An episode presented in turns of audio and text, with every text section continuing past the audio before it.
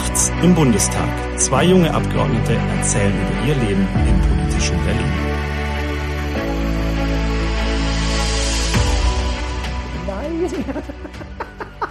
Weil du einfach angefangen hast, als ich da mit dem Teebeutel hantiert habe. Ja, ich dachte, das ist gut. Für alle, die jetzt gerade einschalten, wir hatten uns eigentlich schon ein paar Minuten unterhalten und waren schon mittendrin und Ja, wir müssen jetzt immer noch ja, ja, wir können es ja aber trotzdem die Zuhörer daran teilhaben lassen. Äh, einer von uns beiden, wir lösen nicht auf, einer von uns beiden hat vergessen, das Mikro anzumachen. Wir nehmen die Schuld, äh, das wird nie rauskommen. Und ähm, deswegen, wir waren aber gar nicht so lange drin. Deswegen machen wir an der Stelle einfach weiter im Sinne dessen, dass wir jetzt äh, nicht so tun, als würden wir im, im, noch mal uns gerade erst das erste Mal sehen und, äh, und miteinander sprechen. Ähm, Das ist auch schade, weil wir eigentlich echt gut Ja, gerade war- schon geredet haben. ja, ja, aber dann machen wir einfach, äh, machen wir einfach, machen wir einfach in dem Sinn weiter. Ähm, wir sind in einer Haushaltswoche im Deutschen Bundestag. Da sind wir gerade eben schon reingegangen, äh, denn die Haushaltswoche im Deutschen Bundestag ist vom zeitlichen Ablauf immer ein bisschen anders als die normalen Wochen. Äh, Yannick, wir kommen gerade aus der Debatte vom Ministerium äh, oder das Debatte bezüglich Haushaltsplan Ministerium für wirtschaftliche Zusammenarbeit Entwicklung. Da hatte ich gerade gesprochen. Da würde ich gleich mit dir auch gerne noch ein paar, auf ein paar Punkte eingehen, weil sie gerade zum Ende des letzten Jahres und Anfang dieses Jahres medial präsent waren. Thema Fahrradwege in Peru war ja auch in, in verschiedenen Medien genannt und weiterem. Aber wir gehen noch mal ganz kurz drauf ein. Die Haushaltswoche hat eine gewisse Besonderheit und äh, schon allein dahingehend, dass keine richtigen, also die Ausschüsse nicht ganz gewohnt tagen, Tagesordnung ist anders. Warum ist das der Fall? Nochmal kurz erklären. Also der Bundestag hat im, viele Aufgaben, aber im Kern ja zwei Hauptaufgaben. Das ist zum einen die klassische Gesetzgebung. Wir machen hier Gesetze, aber die zweite große Aufgabe ist das sogenannte Königsrecht des Parlaments, das Haushaltsrecht. Also das Parlament entscheidet darüber, für was der Staat, genau gesagt der Bund, wie viel Geld ausgibt ähm, wohin die Steuereinnahmen fließen. Das ist Sache des Parlaments und das äh, wird deswegen auch hier im Parlament diskutiert, immer erst bei uns im Haushaltsausschuss. Volumen des Haushalts? Volumen des Haushalts sind äh, knapp 470 Milliarden Euro für den Bundeshaushalt 2024 und ähm, davon 39 Milliarden Euro Neuverschuldung, die die Ampel jetzt dieses Jahr auch wieder noch zusätzlich zu aller anderen Verschuldung, die sie schon aufgenommen hat, jetzt nochmal on top aufnimmt. Ähm, aber weil das eben das Königsrecht des Parlaments ist, ähm, haben wir dann ja normalerweise unsere normalen Sitzungswochen, in denen wir Gesetzgebung machen und haben dann eben aber immer noch eine sogenannte Haushaltswoche, in der es eben dann die ganze Woche um den Bundeshaushalt geht ähm, und in der dann einen Haushalt jedes Ministeriums diskutiert wird, ein Ministerium nach dem anderen. Das ähm, läuft so ab, dass wir nicht, wie normalerweise beginnt das Plenum am Mittwochnachmittag, die Plenarsitzung. In der Haushaltswoche beginnt es immer schon am Dienstagmorgen mit der sogenannten allgemeinen Finanzdebatte. Da ähm, sagt dann der Finanzminister noch was zum Haushalt in Gänze, gibt es dann schon mal die erste Debatte, die über den gesamten Haushalt geht. Dann kommen die Debatten zu den Haushalten der einzelnen Ministerien die sich dann die ganze Woche durchziehen, bis eben am Freitagmittag. Am Freitagmittag ist die sogenannte Schlussrunde und da zieht man dann auch nochmal eine Gesamtbilanz über ähm, den kompletten Haushalt und dann wird eben final abgestimmt und dann steht der Haushaltsplan des Bundes.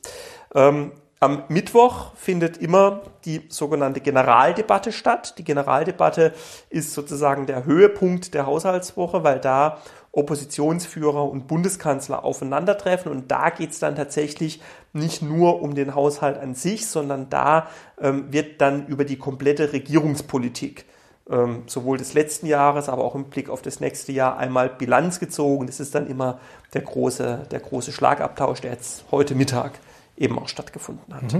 Ja, war ja auch schon medial ein bisschen präsent, ging ja ordentlich zur Sache heute Mittag zwischen äh, Friedrich Merz und dem Bundeskanzler. Und es wird wohl keine äh, tiefe Männerfreundschaft mehr. Aber davon lebt ja auch das Parlament, dass man unterscheidbar ist. Und dafür ist auch diese Ja, Generaldebatte und dass, es, da. und dass es da auch den politischen Streit gibt. Und ich muss sagen, ich finde so eine ähm, äh, emotionale, eine auch streitende Generaldebatte ist mir ehrlich gesagt lieber als so vor sich hin dümpelnde Parlamentsdebatten, weil das gehört hier im Parlament auch dazu. Und ja.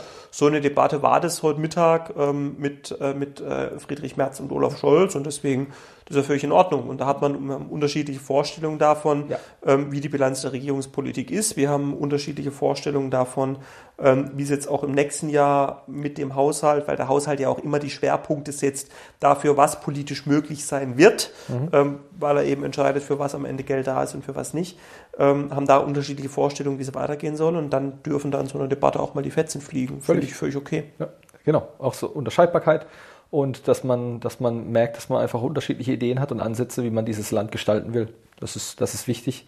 Jetzt noch ganz kurz zur Besonderheit in dieser Woche. Ähm, habe das auch erst selbst feststellen müssen, man ist auch noch nicht so lange dabei. Wir haben morgen eine Sitzung vom Untersuchungsausschuss, die wir in normalen Haushaltswochen eigentlich gar nicht haben. Wir haben da, nennen es jetzt mal eine Sondergenehmigung gebraucht, um diese Sitzung abhalten zu dürfen. Gibt aber, also normalerweise war ich in Haushaltswochen, ich sage jetzt, habe jetzt nicht Nein gesagt, dass der Untersuchungsausschuss zwölfeinhalb Stunden im, im Europasaal sitzen, äh, dass das nicht stattfand, aber morgen ist es, denn wir sind zeitlich hinten dran und müssen den ein oder anderen Zeugen aufholen. Deswegen haben wir für morgen eine sozusagen Sondergenehmigung beantragt. Also diese äh, Besonderheit gibt es auch, dass halt der reguläre Betrieb, also es findet nicht der reguläre Betrieb statt, so wie sonst, sondern wir haben. Genau, es sind normalerweise, ja. finden in der Haushaltswoche eben auch keine Ausschusssitzungen ja. der anderen Ausschüsse statt. Ähm, was eben daran liegt, dass man die ganze Woche einfach braucht für die Plenardebatten um den Bundeshaushalt ja. äh, und sich ja auch alle Fachpolitiker in dieser Woche mit dem Bundeshaushalt im Plenum für ihr jeweiliges Ministerium ähm, ja auch befassen. Deswegen ist normalerweise gibt es den Grundsatz, dass die Haushaltswoche von allem anderen als Haushalt freigehalten ja. werden soll, freigehalten werden muss. Klappt nicht immer, ähm, wenn eben teilweise dann Ausschüsse Sondersitzungen mal machen müssen. Ja. Hatten ähm, wir auch heute früh, Auswärtiger Ausschuss. Aber gut, 8 Uhr. Genau, also sowas kann dann, wenn eine Sondersitzung ist oder wenn es halt irgendeinen dringenden Grund gibt, ja. warum man dann doch eine Ausschusssitzung machen muss, dann geht es natürlich. Aber eigentlich ist der Grundsatz Haushaltswochen frei halten. Haushaltswochen geht es nur um den Bundeshaushalt. Mhm. Und wir kommen gerade aus der Debatte zur subsumiert Entwicklungszusammenarbeit, die war aber ordentlich lebhaft, anders als man es vielleicht am Anfang gedacht hätte. Denn darauf komme ich jetzt zu sprechen, es war so gegen Ende des vergangenen Jahres, Anfang dieses Jahres, ich nenne jetzt mal das Thema zum Beispiel Fahrradwege in Peru. Warum finanziert die Bundesrepublik Deutschland solche Projekte, wo wir ja in einer Haushalt, in einer schwierigen haushalterischen Lage sind? Wir beide haben da auch eine Meinung dazu. Ich glaube, die ist auch nicht so weit äh, voneinander entfernt. Äh, ich habe heute zum Beispiel gesagt bei diesem Thema, dass wir halt stärker priorisieren müssen und vor allem, dass dieses Thema Entwicklungszusammenarbeit, dass äh, ich persönlich das so sehe, dass man schon andere Länder dabei unterstützen kann oder auch soll, sich positiv zu entwickeln. Ich sehe das aber eher in einem Bereich, auch im, im, infrastrukturellen Bereich, dass Länder sich auch selbst tragen können. Also wir haben einen anderen Ansatz als jetzt Grüne und SPD. Ich weiß zum Beispiel auch, dass die FDP gerne einen An Ansatz hätte, die also sie kommunizieren es zumindest gut, sie stimmen immer mit ihrem Koalitionspartner, deswegen ähm, es ist, sie machen was anderes, als sie es kommunizieren. Aber dass wir wirtschaftliche Strukturen in anderen Ländern aufbauen wollen, dass es da ein steuerliches System geben soll, also dass wir nicht auf Ewigkeiten mit Entwicklungsgeldern helfen müssen, sondern dass da etwas mit maßvollen Maßnahmen aufgebaut wird, das sich irgendwann selbst trägt, weil das Thema Privatwirtschaft in ein anderes Land zu bringen, die Privatwirtschaft wird diese Entwicklung immer besser fördern können, als es jeder Staat kann, indem er versucht, mit kleinteiligen Projekten zu unterstützen. Ich hoffe, ich habe das ordentlich erklärt und es trifft auch deine Zustimmung. Ja, das trifft auch meine Zustimmung und ähm, also man hat ja ein bisschen von der Haushaltsbrille ähm, und ich bin ja für den, für den Haushaltsausschuss und für unsere Fraktion ähm, immer auch bei den Jahrestagungen von IWF und Weltbank, wo es mhm. ja auch viel um diese Themen geht, mit dabei. Und da merkt man schon, dass es ähm, so ein bisschen zwei unterschiedliche Denkschulen gibt. Mhm. Es gibt, ich sage jetzt mal, ein bisschen die ältere Entwicklungspolitik, die sehr stark den Ansatz verfolgt, den du jetzt eben auch genannt hast ähm, der sagt, okay, wir haben die alten, die sogenannten Twin Goals, ähm, Armutsbekämpfung und, äh, und, und äh, Wachstums- und Entwicklungsförderung ähm, hinzukriegen, dass das eigentlich der Ansatz ist, was eben heißt, auch viel Hilfe zur Selbsthilfe. Und dann gibt es gleichzeitig eine bisschen neuere Diskussion, ähm, überschrieben als äh, Global Public Goods, mhm. ähm, was eben heißt, naja, es geht uns jetzt noch um alles mögliche andere. Ähm, also wir wollen jetzt mit der Entwicklungshilfe, und das ist jetzt gar nicht irgendwie abschätzig gemeint, nicht falsch verstehen, wir wollen mit Entwicklungshilfe jetzt eben auch Klimaschutz machen und wir wollen ähm, äh, Gleichberechtigung fördern und wir wollen ähm, äh, Bürokratie erbauen und was weiß ich, was noch alles dazu machen. Und das führt aber halt zu dem Problem, dieser zweite Ansatz, der Global Public Goods aus meiner Sicht, dass es halt eben nicht nur uns gibt als Geber auf der Welt, sondern dass wir halt gleichzeitig auch Akteure wie China haben, die unterwegs sind, denen halt die Global Public Goods ziemlich egal sind und im Zweifel dann ein Entwicklungs- oder Schwellenland, wenn es halt guckt, okay, wer hilft mir im Zweifel dabei, eine Straße zu finanzieren, die man da bauen will, ähm, halt guckt, wer bietet mir die attraktivsten Bedingungen. Und wenn wir dann als äh, Deutscher, als Europäer, übrigens auch ein großes Problem der Weltbank, mhm. ähm, als, als Weltbank dann kommen und sagen, ja, wir bauen euch die Straße, aber nur, wenn ihr irgendwie zehn Bedingungen erfüllt und die Chinesen kommen und sagen, ja, wir bauen euch die Straße halt einfach so, ähm, dann lassen die sich halt die Straße von den Chinesen bauen. Jetzt kann man sagen, okay, dann kostet uns schon kein Geld, aber Entwicklungspolitik hat halt immer auch einen, finde ich, oder sollte einen geostrategischen Ansatz haben. Also Exakt. Also auch zu gucken, welche Länder versuchen wir damit an uns zu binden. Und deswegen ist diese Grunddebatte, wie finden wir einen vernünftigen Spagat zwischen alten Twin Goals und zwischen Global Public Goods, ist eigentlich so diese große, auch haushaltspolitische Frage, mhm. die über der Entwicklungshilfe schwebt, wo auch mein Eindruck ist, die Weltbank noch nicht so wirklich ihren Kurs gefunden hat. Die Weltbank früher mal der größte Geber war in der Entwicklungszusammenarbeit weltweit, das heute nicht mehr ist. Die Weltbank im Gegenteil sogar Probleme hat, ja. überhaupt Entwicklungsprojekte noch durchführen zu können ähm, weil sie eben als Geber einfach nicht mehr so attraktiv ist. Und das gilt ähnlich für die KfW. Die KfW mhm. ist übrigens der größte Geber weltweit insgesamt mhm. ähm, in der Entwicklungszusammenarbeit. Das ist ja unsere staatliche Förderbank.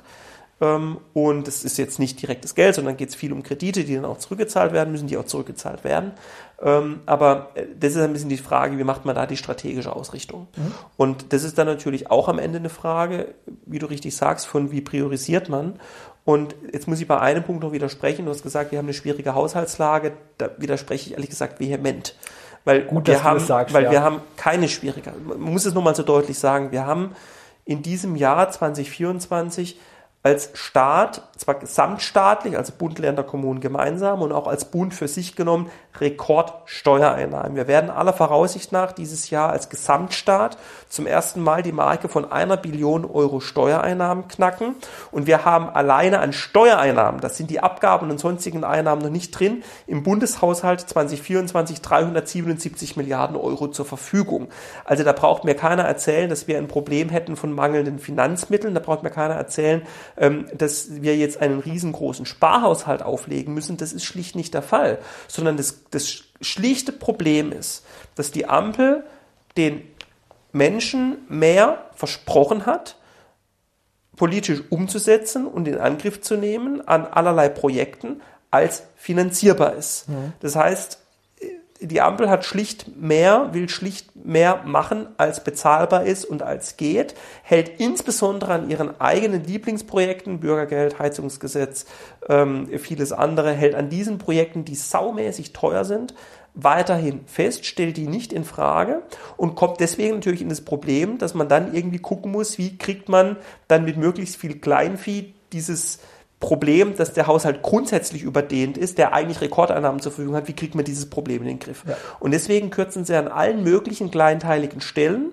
wo sie mit den Kürzungen Schaden anrichten, anstatt zu sagen, wir haben jetzt eine Situation, in der wir aufgrund erstens der konjunkturellen Lage und zweitens aufgrund der sicherheitspolitischen Lage eigentlich sagen müssen, wir brauchen einen Bundeshaushalt, bei dem wir Rekordeinnahmen zur Verfügung haben und bei dem wir jetzt zuerst mal einen Schwerpunkt setzen auf alles, was Wachstum und Beschäftigung bringt und auf alles, was die äußere und die innere Sicherheit stärkt. Das müsste eigentlich die Priorität sein. Mhm. Und genau diese Prioritätensetzung macht die Ampel nicht, sondern hält vor allem an ihren eigenen Projekten fest, um diese eigenen Projekte zu finanzieren, wälzt sie jetzt nochmal mehr Belastungen, Steuerabgabenerhöhungen auf die Bevölkerung, auf die Unternehmen ab, um die eigene Politik zu finanzieren. Und weil das Geld dann trotzdem immer noch nicht reicht, nehmen sie jetzt eben in diesem Jahr noch 39 Milliarden Euro Neuverschuldung auf, aber nicht, weil wir eine schwierige Haushaltslage haben, sondern weil schlicht diese Bundesregierung und auch die sie tragenden Fraktionen hier im Parlament, weil das Parlament macht den Haushalt, es nicht auf die Reihe kriegen, im Haushalt vernünftige Schwerpunkte zu setzen und weil keiner bereit ist, in einer geopolitisch schwierigen Lage von seinen eigenen Wunsch- und Lieblingsprojekten auch nur einen Millimeter mal zurückzustecken. Gut erklärt. Und ich komme jetzt noch auf was weiteres zu sprechen, weil das auch auffällig ist dass gerade auch von Seite, von, am stärksten finde ich von SPD-Seite, natürlich auch von grüner Seite, aber dass ständig darüber gesprochen wird, dass man die Schuldenbremse jetzt aushebeln müsste. Äh, mit unterschiedlichsten Begründungen. Vielleicht kannst du mir helfen, etwas aufzulisten, was jetzt alles schon genannt wurde, wie man, also warum die Schuldenbremse jetzt fallen muss, um Dinge zu finanzieren, was ich teilweise, und ich drücke es jetzt wirklich positiv aus, abenteuerlich finde. Da gab es dann das Ahrtal. War das so? Ja, also man muss vielleicht so rum nochmal anfangen. Es ist, also die Schuldenbremse gibt es genau für solche Regierungen, wie wir jetzt gerade eine haben. Der, der Grund, warum wir die Schuldenbremse im Grundgesetz Gott sei Dank haben, warum man sie ins Grundgesetz reingeschrieben hat und warum sie auch gut ist, da wo sie ist und wie sie da ist, ist, dass im Zweifel Regierungen immer geneigt sind, mehr zu versprechen und mehr Geld auszugeben, als sie haben und damit eben Verschuldung anzustauen. So, das ist mal die, Grund, die Grundlogik. Und deswegen, ich bin Gott froh, dass wir die Schuldenbremse haben, weil hätten wir sie nicht, hätten wir jetzt nicht 39 Milliarden Euro Neuverschuldung, sondern würden wahrscheinlich auch in diesem Jahr weit über den 100 Milliarden Euro mhm. Neuverschuldung liegen. Deswegen, Gott sei Dank, haben wir sie. So, jetzt deswegen ist natürlich. Priorisieren, dass wir da, dass genau, genau. Die Schuldenbremse zwingt ja. uns als Politiker dazu, zu fragen, was ist wichtig und was ist weniger wichtig. Ja. So, diese Fragen müssen wir uns stellen. Jetzt ist es natürlich für Politiker unbequem. Weil da muss man ja auch sagen, was ist weniger wichtig. Mhm. Und ähm, das ist insbesondere in einer Koalition, die ja sowieso an allen Ecken und Enden auseinanderzufliegen scheint, ist es natürlich noch mal schwieriger, weil die ja irgendwie bislang so die Strategie hatten, wir kitten im Zweifel einfach mit Schulden und mit Geld in die Koalitionsstreitigkeiten irgendwie wieder zusammen. Und deswegen versuchen insbesondere SPD und Grüne, jetzt natürlich äh, möglichst Gründe zu finden, warum man jetzt nicht die Schuldenbremse irgendwie aushebeln könnte, ähm, indem sie, äh, weil es natürlich für die Koalition ist, das bequemste wäre zu sagen, na ja, äh, wir nehmen jetzt einfach irgendwie noch viel mehr Schulden auf, können alles finanzieren, was wir nur so finanzieren wollen und dann ist es für uns bequem und nach uns die Sinnflut, mhm. weil das die Schulden irgendwann mal jemand zurückzahlen muss, interessiert im Zweifel die aktuelle Generation dann, dann nicht mehr. Auch ja. im Grund, warum es die Schuldenbremse gibt. Und da haben Sie unterschiedliche Argumentationsweisen. So, und dann gibt's, äh, genau, und dann gab es jetzt quasi diejenigen, die halt gesagt haben, naja, oder die jetzt händeringend nach irgendeinem Grund gesucht haben, warum man die Schuldenbremse auch 2024 aussetzen könnte. Das Grundgesetz sieht nämlich vor, dass man die Schuldenbremse dann mit einem Beschluss des Bundestages für ein Jahr außer Kraft setzen kann, wenn eine außerordentliche Notlagensituation eintritt, die einen erheblichen finanziellen Mehraufwand des Bundes bedeutet mhm. und die gleichzeitig sich der Kontrolle des Staates entzieht. Also das ist klassisch eigentlich gedacht für den Fall, wir haben eine Naturkatastrophe. Ja Corona als Pandemie zum Beispiel wäre auch eine. Also wir haben eine Naturkatastrophe, der Staat muss da schnell tätig werden, muss da handeln, hat keine Möglichkeit, das Ereignis selbst irgendwie zu beeinflussen.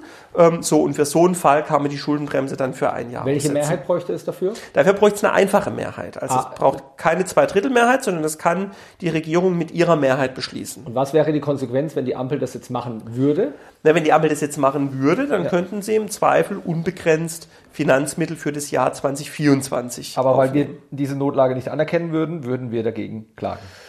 Dann würden wir vermutlich wieder vom Bundesverfassungsgericht dagegen klagen, genau. Weil die Chancen und darauf auch. Dann würde das Bundesverfassungsgericht relativ, also kommt natürlich darauf an, wenn wirklich eine Notlage nee, eintritt, ich, rede jetzt von dann brauche ich eine. Genau, wir reden nicht vom hypothetischen Fall, wenn das eintritt, sondern vom, von nee, jetzt. Äh, aber wenn es halt, also wie gesagt, es muss erheblichen, eine erhebliche Beeinträchtigung mhm. der Bundesfinanzen bedeuten und es muss äh, sich der, äh, der, der Kontrolle des Staates entziehen. Das sind die beiden Kriterien. Ich sage es nur, weil es gab ja, man hat ja mitbekommen, dass sich auch in Ampelkreisen darüber unterhalten wurde und dass man das dann nicht gemacht hat. Ja, die haben halt Gründe gesucht. Ja. Die haben Gründe gesucht, wieso man jetzt irgendwie doch die Schuldenbremse nochmal aussetzen könnte. Mhm. Ähm, und haben da unter anderem angeführt, dass eben noch die Folgekosten der Flutkatastrophe im Ahrtal, dass die ja noch beglichen werden können. Da kann man vielleicht noch argumentieren, dass das ein Ereignis ist, was sich der Kontrolle des Staates entzieht. Mhm. Ähm, allerdings haben wir da von einer Größenordnung ähm, geredet von, ich glaube, es waren irgendwie drei Milliarden Euro, drei Milliarden Euro. Ich dachte 2,7 wahrscheinlich. Oder 2,7, also ja, 2,7, also irgendwas in der Größenordnung, ja. unter drei Milliarden jedenfalls ähm, war es ähm, oder um die unter drei Milliarden. So, das ist bei einem Bundeshaushalt von 470 Milliarden Euro äh, keine Größenordnung, ähm, die die Bundesfinanzen erheblich beeinträchtigt. Ja. Und damit ist das Kriterium nicht erfüllt. Ja. Und ähm, deswegen wäre es ziemlich sicher vom Bundesverfassungsgericht wieder gescheitert, wo man immer dazu sagen muss, ähm, selbstverständlich müssen die Flutschäden im Ahrtal behoben werden. Und selbstverständlich muss der Bund und wird der Bund da auch zu seinen Finanzzusagen stehen. Die Frage ist eben nur, finanziert man es aus einem normalen Haushalt oder finanziert man es ähm, finanziert man es über einen Notlagenbeschluss bei der Schuldenbremse und da ist halt eben der normale, der transparente Weg zu sagen, es muss selbstverständlich aus dem Bundeshaushalt geleistet werden. Ja, ich finde es einfach mal wichtig, es zu erklären, ja, ja, und da, man hat aber gesehen, die haben halt händeringend irgendwelche Gründe gesucht, warum man die Schuldenbremse jetzt dann doch wieder, doch wieder aussetzen könnte. Und dann gibt es immer diejenigen, die halt sagen, na ja, man müsste ja mal grundsätzlich diese Schuldenbremse hinterfragen, weil ähm, die Schuldenbremse Investitionen verhindern würde. Und da muss man leider auch sagen, diese Behauptung hält überhaupt nicht stand, wenn man sich ein klein bisschen mal die Fakten anschaut. Ich will es nur an einer Zahl mal festmachen. Mhm. Wir haben alleine im Haushalt des Verkehrsministeriums, wo die großen Infrastrukturprojekte, Bahn, Autobahn etc. abgebildet sind. Alleine in diesem Haushalt haben wir sogenannte Ausgabenreste, mhm. also Geld, was das Ministerium am Ende des Jahres noch übrig hat, weil sie es nicht ausgegeben bekommen, von, ähm, das schwankt immer so ein bisschen, zwischen 8 und 10 Milliarden Euro. Ähm, Geld, was eigentlich da ist, was für Investitionen zur Verfügung steht, was aber nicht ausgegeben, was man nicht ausgegeben bekommt, weil die Planungsverfahren zu lange dauern, ähm, weil man im Zweifel die Projekte noch gar nicht identifiziert hat und, und, und. So. Und solange wir diese Situation haben, scheitern Investitionen nicht am mangelnden Geld, sondern das Geld für Investitionen ist vorhanden, das ist sogar noch übrig ähm, sondern es scheitert halt an tausend anderen Gründen. Planungskapazitäten, Genehmigungsverfahren, an all diesen Sachen. Das heißt, zuerst muss man diesen Flaschenhals beheben. Da sind wir äh, zurück bei einem Thema, das wir, ich habe die Folge nämlich kürzlich mal wieder angehört.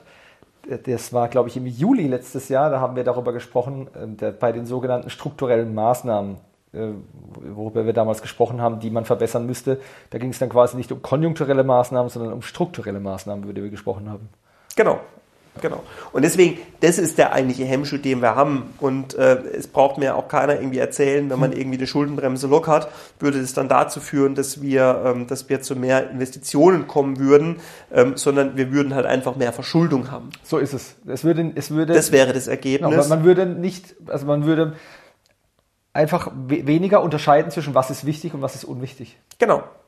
Es wäre der bequemste Weg für die Politik, aber dann muss ich auch sagen, dann brauche ich auch keine Politik und dann brauche ich auch keinen Bundestag, ähm, der dann um Entscheidungen ringt und der dann am Ende Entscheidungen trifft, sondern es ist halt nun mal so, Geld ist knapp ähm, für jeden Privathaushalt und auch für den Staat. Und wenn ein Gut knapp ist, dann muss ich halt priorisieren, für was ich es einsetze und für was nicht. Und genau das ist halt der Job, den ein Haushaltsgesetzgeber auch hat. Und wer sich vor dem drücken will, der betreibt am Ende vom Tag Arbeitsverweigerung. Jetzt diese Woche, du hast zwei Reden diese Woche. Du hattest schon eine. Genau, ich habe. Warum hast du zwei Reden? Ähm, ich habe äh, zwei Reden, weil ich Haushälter bin. Ähm, mhm. Also als Haushälter muss man dazu sagen, redet man eigentlich im Plenum relativ wenig, weil wir ähm, bei uns sich die meiste Musik wirklich in der Ausschusssitzung abspielt. Ähm, aber dann, wenn eben die Haushaltswoche ist, wo die Plenardebatten sind, dann äh, redet man als Haushälter immer dann, wenn der eigene, also man ist als Haushälter immer zuständig für ein Ministerium. Ich bin seit jetzt Anfang diesen Jahres neu zuständig für das Innenministerium, für den Haushalt des Innenministeriums und ich habe deswegen gestern ähm, geredet. Du bist in, aufgestiegen. In der, ja, das, also es ist, glaube ich, schon einer der spannendsten ähm, Etats, eines der spannendsten Ministerien, die man als Haushälter haben kann, weil es eine wahnsinns Bandbreite hat. Wir haben uns ähm, extrem gefreut über die im, Im Innenministerium ist, das ist zum einen der klassische Sicherheitsbereich, Bundespolizei, BKA, Verfassungsschutz, äh, BSI. Ähm, es ist dann, kommt dazu der ganze Bereich Katastrophenschutz, da insbesondere das THW, was da eine große Rolle spielt. Dann die ganze Sportförderung ist im Haushalt des Innenministeriums. Und weil das alles noch nicht reicht, ist die Verwaltungsdigitalisierung auch noch im Haushalt des Innenministeriums. Also es hat, ist ein riesengroßer, riesengroßer Strauß, wahnsinnig spannender Etat, den ich da jetzt für unsere Fraktion verantworten darf.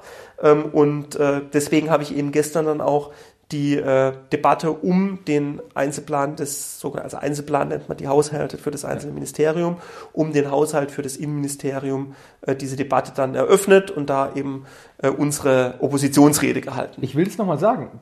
Du bist für unsere Fraktion für, äh, in diesen Bereichen zuständig. Das heißt, wenn es um wichtige inhaltliche Fragen der Gestaltung dahingehend geht oder wenn zum Beispiel jemand aus unserer Fraktion Fragen dahingehend hat, dann kommt er, wenn er es wirklich wissen will, kommt er zu dir und das hoffentlich. Und das bedeutet hoffentlich. hoffentlich ja, aber das bedeutet ja auch natürlich auch dein Team und du, ihr müsst euch da intensiv einlesen und es geht da jetzt gerade nicht über Nacht. Das heißt, wenn du da jetzt wenn, ich nehme jetzt einfach mal den zeitlichen Ablauf. Ja, du bist jetzt seit diesem Jahr dafür zuständig. Das ist richtig. Genau, seit 1. Januar. So, das heißt, du hast wahrscheinlich, ähm, äh, gut, schon davor, aber auch seit 1. Januar sehr viel Zeit damit verbracht, einfach seitenweise äh, zu lesen und dich einzuarbeiten. Ja, zumal ich jetzt noch die Sondersituation hatte, dass ich quasi im laufenden Haushaltsverfahren den Einzelplan übernommen habe. Das war zeitweise ein bisschen abenteuerlich, aber das haben wir jetzt, glaube ich, ganz ordentlich hinbekommen. Mhm. Aber ja, die Kernaufgabe ist als Berichterstatter ähm, für das Innenministerium, äh, habe ich, also im Prinzip drei Aufgaben. Zum einen führe ich die Haushaltsverhandlungen für unsere Fraktion für den Etat des Innenministeriums mit den Kollegen der anderen Fraktionen, auch mit dem Innenministerium, mit der Innenministerin selbst. Mhm. Ähm, zum äh, Zweiten äh, bin ich damit natürlich auch Ansprechpartner für einmal unsere Kollegen im Innenausschuss, für unsere Kollegen im Sportausschuss und für unsere Kollegen im Digitalausschuss zu allen Fragen, die irgendwie mit dem Haushalt zu tun haben, natürlich für jeden anderen in der Fraktion auch, der dazu was wissen will. Ähm, und zum Dritten, da ich eben der Oppositionshaushälter bin, ähm, ist meine Aufgabe gleichzeitig eben auch, den Haushaltsvollzug, also das Geld, was äh, die Innenministerin Nancy Faeser ausgibt, ähm, das zu kontrollieren. Ja. Also bin gleichzeitig sozusagen auch der, äh, ja, der Kontrolleur des Innenministeriums. Das sind so die drei, die drei Aufgaben, die jetzt da sind. Und das ist natürlich gerade bei so einem breit gefächerten Etat wie dem Innenministerium ja schon ein ordentliches Brett. Ähm, ja. Bin ehrlicherweise auch immer noch am Einarbeiten. Würde jetzt nur nicht sagen, dass ich jetzt jeden Winkel tatsächlich schon bis ins letzte Detail durchblicke. Wahrscheinlich wobei, auch ein bisschen was mit Erfahrung zu tun, dass man das eigentlich über einen Zeitraum verfolgen kann, so die Entwicklung wahrscheinlich. Genau, auch. wobei das natürlich schon ähm, äh, ja nicht nur das Ziel ist, sondern das ist als Berichterstatter muss man wirklich dann noch jeden Winkel am Ende am mhm. Ende überblicken und ähm, da bin ich gerade noch dabei, mhm. auch die dunklen Ecken auszuleuchten. Jetzt in deinen Reden, ich weiß nicht, ob wir es jetzt schon angesprochen haben, du, also du beginnst genau. in der Debatte. Das ist eine Besonderheit in der Haushaltswoche, dadurch, dass das Haushaltsrecht das Königsrecht des Parlaments ist, ähm, beginnt eben nicht die Ministerin mit, mit der Debatte, sondern die Debatte wird immer eröffnet vom Haushälter der größten Oppositionsfraktion für das jeweilige Ministerium. Das heißt, in der Innendebatte gestern habe ich die Debatte eröffnet ähm, gesagt, was ich vom Haushalt insgesamt und vom Haushalt des Innenministeriums halte. Und dann hat spricht immer als zweiter Redner dann der jeweilige Minister. Das heißt, dann hat gestern äh, Abend, ich habe eröffnet und danach hat die Innenministerin Nancy Faeser dann auf mich erwidert. Ähm, und das zieht sich eben bei allen Einzelplänen so durch und auch in der Generaldebatte ähm, heute Morgen war es dann deswegen so, Friedrich Merz als Oppositionsführer hat eröffnet und der Bundeskanzler auf ihn erwidert. Jetzt die Frage, kenne das, wenn man äh, davon, wenn man einen zum Beispiel einen, äh, einen Antrag einbringt, dann bringt also die Fraktion bringt den Antrag ein als Antragsteller. Beim, da ich ein paar Anträge schon geschrieben habe, beginnt man in der Debatte. Ich muss sagen, ich habe es eigentlich lieber, wenn ich in der Debatte auf Redner vor mir erwidern kann. Also wenn ich nicht der erste Redner bin, sondern in meiner Rede gewisse Punkte aufnehmen kann und darauf nochmal näher eingehen. Das macht mir einfach mehr, mehr Freude, wenn man auch an der einen oder anderen Stelle aufzeigen kann, wenn man merkt, hier wird jetzt vielleicht nicht ganz die Wahrheit gesagt oder hier wird versucht, die Fraktion anzugreifen. Wenn ich finde, das ist jetzt unberechtigt, dann kann ich darauf eingehen. Ja? Und so kann ich das natürlich nicht. Ich bin der erste Redner. Und deswegen, wie empfindest du das? Ich finde, es hat alles so sein Für und Wider. Das Schöne, wenn du halt die Debatte eröffnest, ist, du setzt auch erstmal die Punkte. Ja. Also du sagst auch erstmal, du, du setzt auch den Ton, also du setzt einmal die Punkte inhaltlich, du setzt aber auch ein bisschen den Ton der Debatte. Ja. Also wenn du aggressiv beginnst, dann wird es eine aggressive Debatte. Wenn Ja. du ein bisschen sanfter beginnst, dann wird es eine etwas sanftere Debatte. Mhm. Also das hat schon auch was. Ähm, vor allem dann, wenn eben auch, so wie du es eben beschrieben hast, die nachfolgenden Redner dann nicht einfach ihren Text abspulen, sondern auf das eingehen, was davor war. Das war gestern so. Also äh, Nancy Faeser ist, hat dann tatsächlich nicht nur ihren Text abgespult, sondern auch auf mich erwidert und dann, und dann ist eine Debatte Ja, entstanden. ich saß hinter dir und äh, hab's gehört. Sie hat dich namentlich erwähnt. Ja, hat er erwidert eben so und, und, und das ist und, und das ist natürlich auch schön, weil dann setzt man eben auch die Punkte in der Debatte, die diskutiert werden und bringt vielleicht den Minister dann auch in die Situation, dass die halt das ein oder andere mal rechtfertigen müssen. Ähm, deswegen, ich finde, das hat was, aber was du eben beschrieben hast, das werde ich am Freitag haben in der sogenannten Schlussrunde, wo eben dann nochmal eine Gesamtbilanz gezogen wird. Da werde ich auch nochmal äh, eine Rede im Plenum halten für unsere Fraktion. Da bin ich nicht der erste Redner. Ähm, da eröffnet unser Chefhaushälter, der Christian Hase. Und ähm, da komme ich dann irgendwann in der, in der Reihe nach und da werde ich dann natürlich auch auf das eingehen, was nochmal davor war. Ähm, äh, ja, da kann man dann kontern und kann nochmal Dinge richtigstellen. Ähm, ich finde, macht beides Spaß. Ich finde, man merkt schon, wenn man mit seinen Punkten jemanden erreicht hat, äh, bei dir ist das auffällig. Wir ha- hatten vielleicht schon mal darüber gesprochen, ich sag mal, in, in, im jungen Netzwerk können wir uns noch sehr an die Rede erinnern. Weiß nicht, ob die aus, die war es sogar aus 22, als während du gesprochen hast, da hast du damals die, äh, die Blaupause erwähnt, wie man den, wie, äh, wie man gewisse haushalterische Zwänge umgehen äh, könnte. Ja, und zwar genau, genau die, die das Genau. Verfassungsgericht nämlich gekippt hat. So ist es. Die Rede sollte man sich nochmal anschauen. Und in dieser Rede, wir saßen drin, hat man gemerkt, dass der, dass der Finanzminister ähm, unter seinen Tisch gegriffen hat, um den Kirschen herauszuholen, wo alle namentlich erwähnt sind. Äh, und er sich, man hat gemerkt, dass er sich fragt, okay, wer zerlegt hier gerade meinen Haushaltsentwurf? Äh, wer ist dieser Herr Buri? Und er ist damals namentlich auf dich eingegangen. Äh, gestern ist die, gestern war es, gestern ist die Ministerin auf dich eingegangen. Und da merkt man, sie haben ja dann das Gefühl, sie müssen sich dazu konkret äußern. Sie müssen sich auch irgendwo rechtfertigen. Dann, finde, dadurch merkst du, dass du auch einen gewissen Punkt getroffen hast. Also, das ist jetzt aus der Erfahrung, die man hier getätigt hat. Sonst würden sie es ja einfach übergehen. Ja. Und äh, deswegen finde ich das ganz auffällig. Du hast da eine gute Trefferquote, wenn ich das so sagen darf. Ja, ich finde halt, es ist, es gibt ja so ein bisschen bei den Plenarreden diejenigen, die halt meinen, man müsste jetzt nur irgendwie möglichst laut draufhauen. Ich finde, das ist nicht so sinnvoll, weil eine Kritik finde ich, also einmal man grundsätzlich nur das kritisieren sollte, was auch, wo es auch wirklich was zu kritisieren gibt, also jetzt nicht irgendwie das Haar in der Suppe suchen. Ja. Ähm, ich finde, man darf auch, wenn es was Gutes gibt, auch mal in der, auch als Opposition in der Plenarrede mal loben. Habe ich gestern bei einem Punkt bei Nancy Faeser zum Beispiel auch gemacht. Ähm, sondern muss halt die Punkte kritisieren, wo es wirklich was zu kritisieren gibt. Und bei denen dann auch einfach eine sachliche Kritik.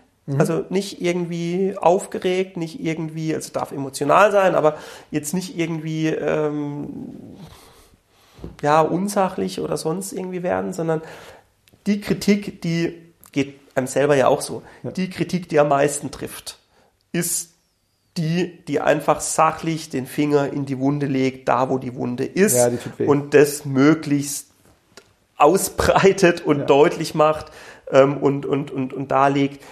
Das ist doch auch unsere Aufgabe Ein- als Opposition. eine Nicht, Kri- nicht Kritik um der Kritik willen, Ja. sondern da, wo es was zu kritisieren gibt, das sachlich offenlegen und das tut dann auch den anderen am meisten Eine- weh, weil sie da ja auch nicht wirklich was dagegen sagen Natürlich können, eine- eben eine- sachlich schlüssige Argumentation ist. Das wollte ich gerade sagen. Ich hätte gerade gesagt, eine schlüssige Ar- Argumentation. Und du sagst es richtig, man merkt es ja auch an sich selbst, es tut selbst weh, wenn man merkt, da ist gerade ein gewisser Aufbau und man merkt, wo gerade, wo es gerade hingeht. Also wenn der Gegenüber das eigene Argument aufnimmt, verarbeitet es und man merkt, dass es sachlich schlüssig verarbeitet wird und daran entweder die Kritik entkräftet oder Gegenkritik kommt, das tut weh. Das tut wirklich weh. Und viel mehr, das tut viel, das Ja. ist viel, das, das trifft natürlich auch viel, viel mehr, ähm, als wenn man jetzt irgendwie den anderen nur sagt, dass sie irgendwie blöd sind Ja. oder ja. Ja, ja, hast du recht. Das, äh, das Und ehrlicherweise, ich finde es andere, also, also finde ich ehrlich gesagt auch intellektuell so ein bisschen armselig, wenn man eben nur man meint, geht mit der Anspruch in die wenn Debatte man rein. nur meint, irgendwie draufhauen zu müssen. Also ich finde, da verkauft man auch, da macht man sich selbst auch unnötig klein und verkauft sich selbst auch unter Wert. Ja. Weil ich finde, der Anspruch muss halt immer sein, es selber im Zweifel auch besser zu können und besser zu machen als die, die man kritisiert. Ja, ist so. Das, man, man hat den Anspruch, ich finde auch, dass ein, zumindest also das Mitarbeiterinnen und Mitarbeiter einen Anspruch haben und dass es mehr, es bereitet auch mehr Freude, eine Rede vorzubereiten oder auch einfach eine Debatte vorzubereiten, wenn man merkt, dass man gerade gut recherchiert hat und eine gute Argumentation aufgebaut, anstatt Blatt ohne irgendwelche Ideen zu sagen, ich, wie du sagst, ich kritisiere jetzt einfach um des Kritisierens willen. Weil dann nimmt einen auch keiner ernst. Es nimmt einen dann irgendwann keiner ernst. Genau. Zu Recht. Zu Recht. Janik, diese Woche für dich wirklich intensiv, was mir auch aufgefallen ist, deswegen äh, Sonderwoche. Hier im Büro, wir haben ja alle Abgeordneten, haben ja einen Fernseher im Büro stehen, nicht um die Sportschau zu gucken oder ähnliches, sondern wir können dadurch live die Plenardebatte verfolgen. Wir haben da Und die Sportschau. und die Sportschau, wenn wir wollen, aber wir haben da wirklich Ich glaube ich glaub übrigens, äh, sorry, ich Ja. glaube übrigens, es hat heute ein Regierungsmitglied auf der Regierungsbank ähm, das Pokalspiel angeschaut. ja, Der saß nämlich mit iPad und mit AirPods im Ohr da und hat so leicht mitgefiebert. wir sagen jetzt nicht wer, weil man kann es ja nicht beweisen. Kannst du sagen, welche Fraktion es wohl war? Ähm, Oder, so, oder willst du das lieber? SPD. SPD. Ja, Aber äh, auf der Regierungsbank. Ja. Also nicht Fraktion, sondern Regierungsbank. Aber alles, alles vorstellbar. Aber wir haben ja hier einen Fernseher in den Büros, jeder hat einen Fernseher im Büro, weil wir können dadurch auch immer die Plenardebatte live verfolgen, sogar aus verschiedenen äh, Kamerawinkeln. Und deswegen, das sieht man ja in vielen Büros, wenn man, äh, wenn, man, wenn man dann im Büro ist, lässt man nebenher die Plenardebatte laufen, manchmal mit Ton, weil man es gerne verfolgen will, manchmal ohne Ton mit der Rednerliste, um vielleicht zu wissen, wann man auch Richtung Plenum gehen sollte. Äh, Ich mache es zum Beispiel für, für, für mich auch immer gerne, weil es manchmal Leute gibt, die ich einfach reden hören will. Und was mir aufgefallen ist, ich habe, es ist jetzt Mittwoch, also ich habe dich gestern und heute über den Fernseher und ich war schon auch einige Male im Plenum, aber dich habe ich regelmäßig im Plenarsaal sitzen sehen. Heute unter anderem neben, neben Setten Müller, der auch in der letzten Folge bei uns war. Also, äh, Bedeutet das, Haushaltswoche verbringst du nochmal relativ mehr Zeit im Plenum als Ja. Haushälter? Ja. Weil, also es geht ja permanent um Haushalt Mhm. ähm, und es ist schon auch sinnvoll, nicht nur in sein, bei seinem eigenen Einzelplan, also bei seinem eigenen Etat oder seinen eigenen Etats ähm, mit dabei zu sitzen, sondern auch bei den anderen, weil es auch manchmal einfach darum geht, Dinge zu verfolgen, im Zweifel Dinge auch richtig zu stellen, die halt nochmal sich beziehen auf die Haushaltsausschusssitzungen. Also wir haben zum Beispiel die Situation, die ganze Woche behaupten jetzt irgendwie die Ampelleute, wir hätten als Union keine Änderungsanträge zum Haushalt gestellt. So, und das ist halt schlicht falsch. Wir haben selbstverständlich Änderungsanträge gestellt in diesem halben Jahr Haushaltsberatung, äh, auf die wir, auf die wir zurückblicken. Wir haben in der Bereinigungssitzung am Ende nach dem Verfassungsgerichtsurteil, da haben wir keine mehr gestellt, weil wir gesagt haben, Leute, es gibt keine Grundlage mehr für diesen Haushalt. Also macht es auch keinen Sinn, da jetzt irgendwie im Detail drin rumzudoktern. Aber auf dem ganzen Weg davor, wo wir unsere Schwerpunkte sehen, haben wir selbstverständlich Anträge gestellt. Alles andere wäre ja, wäre ja abenteuerlich. Ja. So, und äh, gibt's aber halt manche, die jetzt da gerade aus der Ampel raus irgendwie ständig behaupten, ihr habt aber da gar keine Anträge gestellt, das dürft ihr jetzt auch, nicht, auch nichts kritisieren. Und dann ist es halt wichtig, einmal selber im Zweifel da was dagegen zu sagen, aber im Zweifel auch den Kollegen aus den Fachausschüssen, äh, die dann danach reden, denen einfach auch mal einen kurzen Hinweis zu geben und noch mal ein bisschen Haushaltstechnik mitzugeben und selber die Debatte zu verfolgen, aber im Zweifel auch ein bisschen argumentativ anführen zu können. Deswegen ähm, versuch nicht nur ich, sondern insgesamt versuchen wir als Haushälter ähm, möglichst viel eben auch in den Plenardebatten jetzt da zu sein. Okay. Wir kommen, wir sind langsam am Ende der Folge, wir kommen zu den Kategorien. Hm, Willst du das aussuchen oder soll ich dich fragen, spontan? Ja, sag doch du erstmal, was dein Highlight war. Mein Highlight diese Woche hat mh, nichts mit dem eigentlichen Plenarbetrieb zu tun. Am Montag hat sich das Deutsch-Chinesische Dialogforum, ich nenne es mal konstituiert. Das ist ein Forum äh, also zwischen Deutschland und China, das auch vom Auswärtigen Amt, also zumindest die äh, deutschen Vertreter werden berufen und bin einer von 15, die quasi für die Bundesrepublik an diesem Forum teilnehmen. Das, die, die Laufzeit sind immer vier Jahre. Das führt auf eine Initiative aus dem Jahr 2005 zurück. Ich nehme dafür unsere Fraktion teil.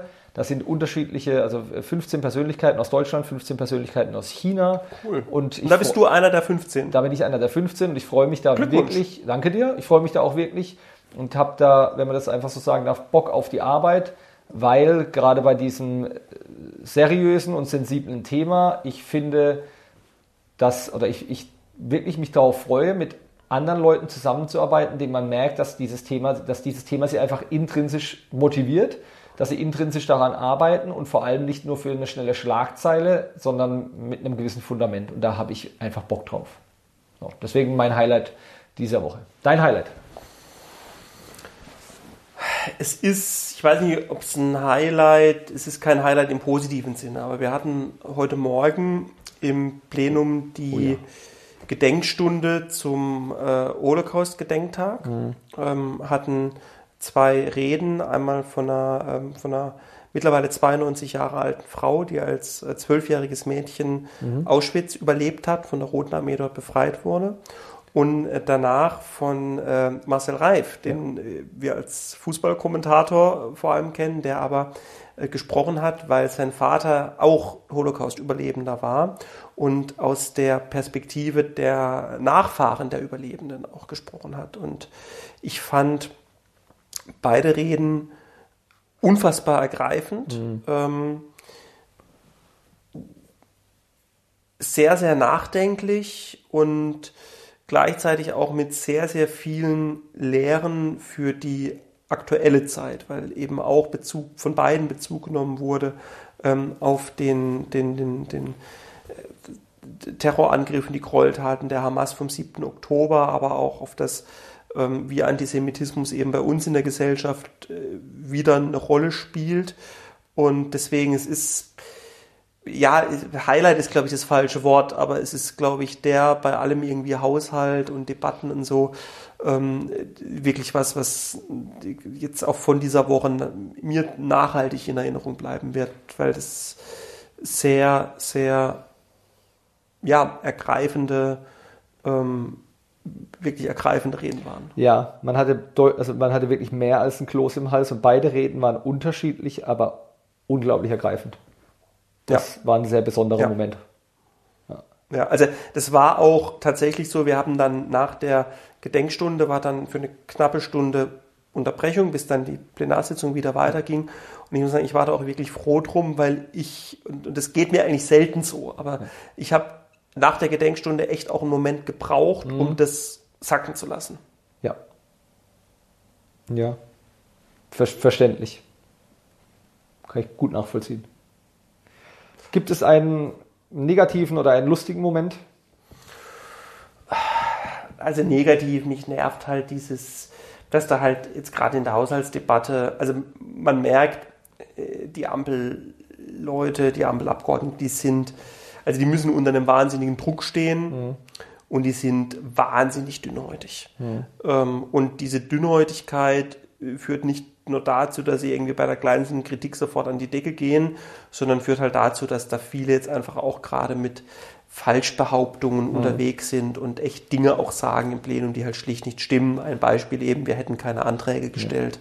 Ja. Ähm, und das ist, ja, das ist, ich weiß gar nicht, es nervt mich vor allem. Es ja. ist nicht so sehr ein Ärgern, es ist einfach, es nervt mich einfach, weil es die Debatte schon auch irgendwie kaputt macht und weil es auch, auch da muss ich sagen, vorhin gesagt, ich finde es hat auch was mit dem eigenen intellektuellen Anspruch zu tun, dass man sachlich kritisiert und dass man auch selber sagt, wie man es im Zweifel besser macht. Ähm, aber ich finde, ich wäre halt ein intellektueller Anspruch einer Regierungskoalition soll halt auch sein, dass man irgendwie in seinen Reden über den Bundeshaushalt vielleicht ein bisschen sagt, was man in diesem Haushalt jetzt selber macht und nicht irgendwie drei Viertel der Redezeit drauf verwendet, mit irgendwelchen Falschbehauptungen jetzt uns als Opposition anzuschießen so, das ist nicht, das, also so, die können, sollen uns ja anschießen, das ist mir am Schluss auch einigermaßen egal, deswegen ich ärgere mich da auch nicht drüber. Es nervt einfach mittlerweile. Mich, mich nervt es auch, auch äh, sehe ich auch als Negativbeispiel, gerade eben die Debatte auch, äh, dass auch argumentiert wird von, von, äh, von Haushältern aus der, aus der Ampelkoalition, als ob es ein Bundesverfassungsgerichtsurteil nie gegeben hätte, als ob alles nach Plan gelaufen wäre, als ob alles gut wäre und ähm, man sowieso eine lange Linien verfolgen würde und deswegen das schon alles seinen Sinn hätte und man, man sitzt in einer Debatte drin. Ich, bin, ich kann heute, ich kann sagen, ich bin heute in die Debatte rein, habe meine Rede vorbereitet und dachte eigentlich, dass das, ich sah jetzt nicht dieses, dieses emotionale Potenzial, weil ich einfach auch dachte, äh, fehlgeleitet, dass die Ampelhaushälter nicht so argumentieren könnten, wie sie es dann gemacht haben. Ich habe mir das einfach nicht vorstellen können, dass man so befreit von Demut und äh, ohne jegliche Selbstkritik in diesem im Plenum stehen könnte und, und seine Rede halten. Und das nervt. Das Ja, nervt die, merken, extrem. die merken es nicht. Nee, die merken es wirklich nicht. Also nee, ich will nicht sagen alle, aber viele, viele von denen sind weg, weg von der Realität. Die, die Ministerin, äh, Ministerin Schulze, hat dann, ich habe es in meiner Rede erwähnt, weil das für mich wirklich die rote Linie ist, hat uns dann äh, vorgewor äh, AfD-Nähe vorgeworfen und AfD-Methoden. Ich habe sie dann darauf hingewiesen, dass der Vizepräsident des Deutschen Bundestages, äh, Wolfgang Kubicki, und ihr, Frakt also ihr Koalitionskollege äh, sich am stärksten in die Richtung, wo sie uns steck stecken wollte, geäußert hat. Und man merkt, es ist einfach Methode, weil ihnen nichts einfällt. Und das, ich finde es bodenlos und ich finde es auch irgendwo niveaulos. Und das geht nicht. Das lasse ich mir nicht, also auch nicht gefallen. Nee, und deswegen auch, man muss sich das auch nicht gefallen lassen, deswegen muss man auch dagegen halten, deswegen halten wir auch dagegen. Aber es nervt halt Ja. einfach. Ja. Es nervt halt einfach, weil es unnötig ist und weil es auch die, es bringt halt auch die politische Debatte einfach keinen Millimeter nach vorne, sondern es ist so ein, so ein Fingerzeig und genauso wie ich finde, einfach nur Fingerzeig auf die Ampel ist für uns zu wenig, ähm, ist es halt umgekehrt genauso. Und ja, deswegen kann alle, wie gesagt, allen Druck und irgendwie alle Dünnhäutigkeit so ein bisschen noch verstehen, aber ja, es nervt. Ja. Gut. Glaube, so ein negatives Ende. Also ganz interessant, äh, diese Woche, es war hier auf, auf der Spree, war eine äh, Demonstration von, ich nenne sie jetzt mal Klimademonstranten, Klimaaktivisten und dabei ist mir aufgefallen, habe ich gesehen, die Berliner Polizei hat zwei offizielle, also mindestens zwei, weil die habe ich gesehen, zwei offizielle Polizei-Jetskis. Das ist ja cool. Die sind beklebt, also so wie halt Polizei Mit dem Polizeiauto. ein Polizeiauto beklebt ist. Und das habe ich wirklich zum ersten Mal gesehen und dachte mir, die haben, also in der Situation, dass Berliner Polizei oder Bundespolizei? ich dachte, es wäre Berliner Polizei. Ich habe Okay. jetzt, ich habe es nur von weitem gesehen. Sonst kann ich ja als Haushälter des Innenministeriums mal nachfragen, ob die Bundespolizei Jets Äh, äh, check's gerne mal. Das ist das erste Mal, dass ich das gesehen hatte und dachte mir in dem Moment so im Vorbeilaufen, oh, das ist jetzt auch keine schlechte Aufgabe mit Jetski auf der Spree. Ja, also deswegen äh, das erste Mal gesehen gehabt und äh, ja, hat war irgendwie ganz war ganz witzig. Ja, Jetskis sind schön, wenn man dann damit am Ende irgendwie Klimakleber aus der Spree ziehen muss, ist es vielleicht auch wieder nervig. So, wir ähm, gehen jetzt noch kurz rüber zu den Kollegen aus der Plenardebatte. Ja, Also ich zumindest noch ich ganz noch mit. Mit. Und äh, dann geht es morgen weiter, 9 Uhr, Plenarsitzung, Etat des Wirtschaftsministeriums. Gut, und für uns geht's weiter in der nächsten Sitzungswoche. Und bis dahin, gesund bleiben. Bis dann. Ja.